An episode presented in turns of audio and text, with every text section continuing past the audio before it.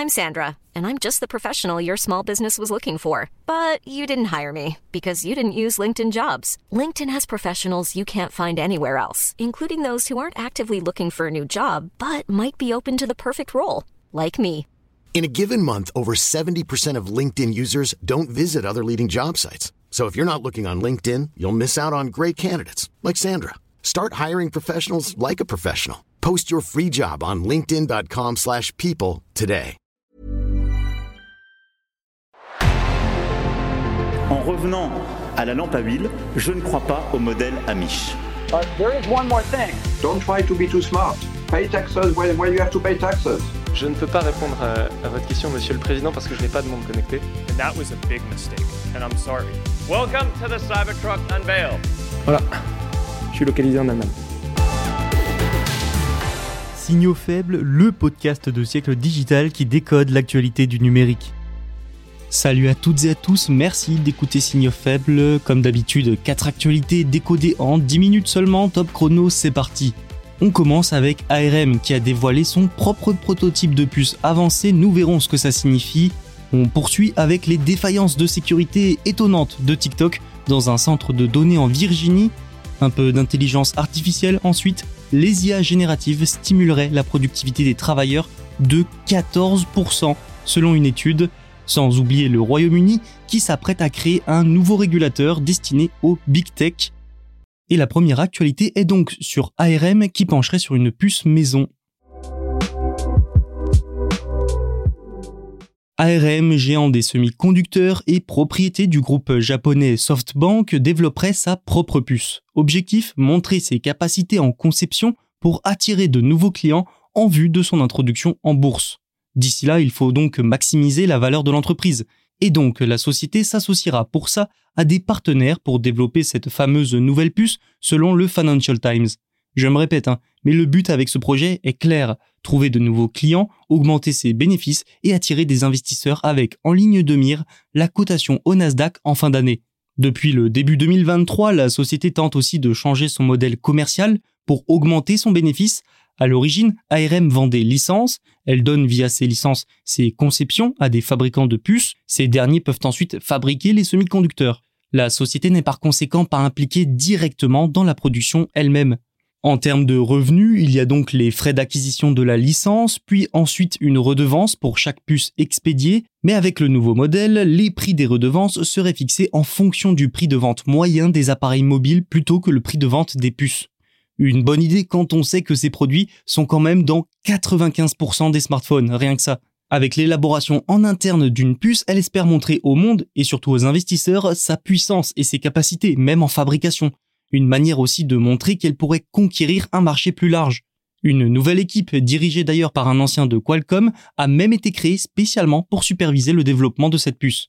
Le développement d'une puce ARM efficace pourrait aussi avoir une autre conséquence, inquiéter très très fortement les mastodontes du secteur. Et oui, si elle est assez bonne, ARM pourrait chercher à la vendre directement et concurrencer ainsi certaines entreprises. Mais pour l'instant, il n'est question que de prototypes il faudra tout de même suivre avec attention le développement de cette fameuse puce ARM. Un nouveau problème pour TikTok. Et quel problème? On parle ici de failles de sécurité dans ses data centers en Virginie, selon le média américain Forbes. Vous le savez maintenant, TikTok est en proie à plusieurs interdictions au sein d'administrations. Aux États-Unis, certains élus souhaitent même l'interdire dans tout le pays, purement et simplement. Elle est aussi sous le coup de plusieurs enquêtes. Mais la plateforme se défend, à travers notamment le projet Texas. TikTok supprimerait les données privées des utilisateurs américains dans ses serveurs en Virginie et les isolerait dans un ensemble de centres de données basés au Texas et appartenant à Oracle, une société américaine. En cause, à chaque fois quasiment, la gestion des données. TikTok récolterait trop de données et ses employés en Chine, voire le gouvernement chinois lui-même, auraient potentiellement accès au réseau et aux données récoltées ce qui induirait des risques de propagande, d'espionnage, de non-respect tout simplement de votre vie privée ou encore de sécurité nationale, comme disent les Américains. Face à ces accusations, depuis des années, TikTok ne cesse de répéter aux États-Unis que les données des citoyens sont sécurisées. Elles sont à l'abri, hors de portée de toute influence, dans un data center en Virginie. Oui, mais en fait non. Comme le révèle Forbes, des entretiens avec sept employés ainsi que plus de 60 documents, photos et vidéos du data center révèle qu'il a été confronté à plusieurs vulnérabilités de sécurité. Des vulnérabilités qui vont des clés USB inconnues branchées au serveur aux visiteurs non accompagnés qui déambulent dans l'infrastructure en passant par les disques durs laissés sans surveillance. Des défaillances graves car cela signifie que n'importe qui, ou presque, qui accède au data center pourrait repartir avec des données. Ces documents suggèrent aussi que les opérations du centre de données de TikTok sont toujours étroitement liées aux activités de ByteDance en Chine. ByteDance qui est la maison mère de TikTok. Entre autres fournisseurs aussi, ces centres de données utiliseraient des serveurs de Inspur, une société qui, selon le Pentagone en 2020, était contrôlée par l'armée chinoise. Une société aujourd'hui sujette à des sanctions américaines. Ça y est, vous pensez que c'est fini? Eh bien non. Des documents montrent que la semaine dernière, des consignes sur les serveurs ont été envoyées aux techniciens du data center par Beijing ByteDance Technology, une filiale de ByteDance, une filiale détenue en partie par le gouvernement chinois, dont TikTok a insisté à plusieurs reprises sur le fait qu'elle n'avait aucun contrôle sur ses opérations. TikTok a réagi auprès de Forbes, hein, en affirmant notamment que la filiale de ByteDance en question n'avait pas accès aux données des utilisateurs. L'article évoque aussi bien d'autres problèmes de sécurité. Bref, ces révélations risquent d'être une nouvelle énorme épine dans le pied de TikTok. Il faudra suivre avec attention la réaction des autorités américaines alors qu'une interdiction du réseau est, je le rappelle, sur la table.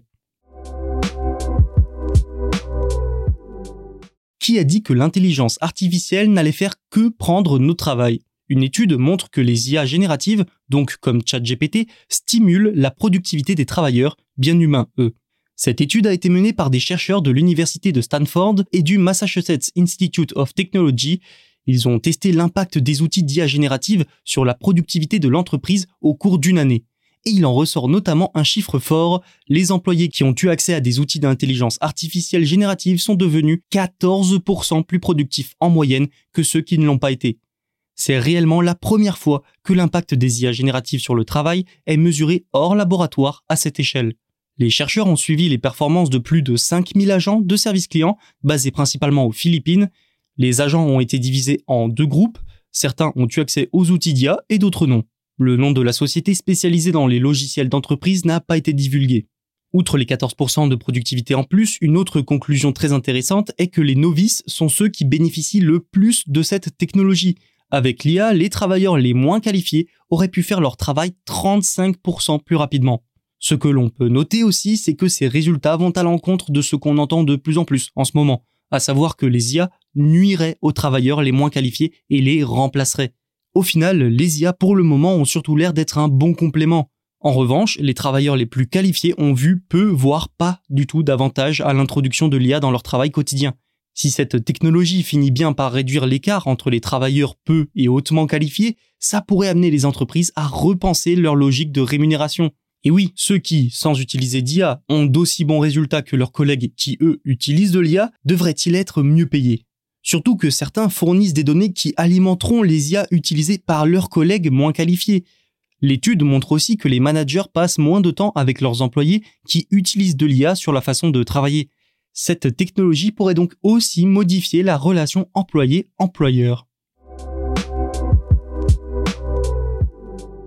Le gouvernement britannique est sur le point de présenter une législation. Une législation pour créer un nouveau régulateur chargé de contrôler les big tech, comme Google, Amazon et Facebook, et leur domination. Le projet de loi prévoit en réalité que l'unité marché numérique de l'autorité antitrust du pays, le CMA, gagne en indépendance. Ça lui donnerait des pouvoirs réglementaires étendus pour cibler spécifiquement les big tech, selon Bloomberg. Selon les détails de la législation, vue par le Financial Times, ce nouveau régulateur ciblera un petit nombre d'entreprises technologiques, celles qui génèrent au moins 25 milliards de livres sterling de chiffre d'affaires mondial ou bien 1 milliard de livres sterling au Royaume-Uni. Seules les entreprises ayant un pouvoir bien établi sur au moins un marché numérique seront aussi ciblées et toutes celles en infraction pourraient être passibles d'amendes pouvant atteindre 10% du chiffre d'affaires mondial. Les règles exigeront également que chaque entreprise nomme un haut responsable. Il sera chargé de veiller au respect des règles. Le régulateur pourra également infliger une amende aux dirigeants eux-mêmes. Le Royaume-Uni était initialement à l'avant-garde hein, de la lutte contre la domination des plus grands groupes tech, mais le gouvernement a fini par mettre de côté son projet l'année dernière. Entre-temps, l'Union européenne a pris un peu d'avance, notamment avec le DMA et le DSA, pour Digital Markets Act et Digital Services Act, Mais manifestement, depuis le début de l'année, le Royaume-Uni accélère à nouveau. Merci d'avoir écouté cet épisode. Vous pouvez vous abonner pour ne rien manquer, mais aussi nous laisser notes et commentaires. Tous les podcasts de Siècle Digital sont disponibles sur siècledigital.fr et les plateformes de streaming.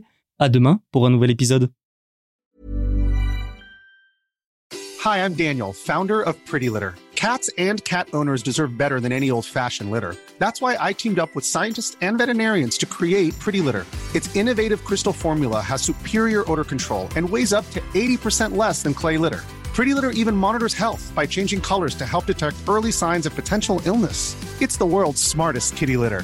Go to prettylitter.com and use code ACAST for 20% off your first order and a free cat toy. Terms and conditions apply. See site for details.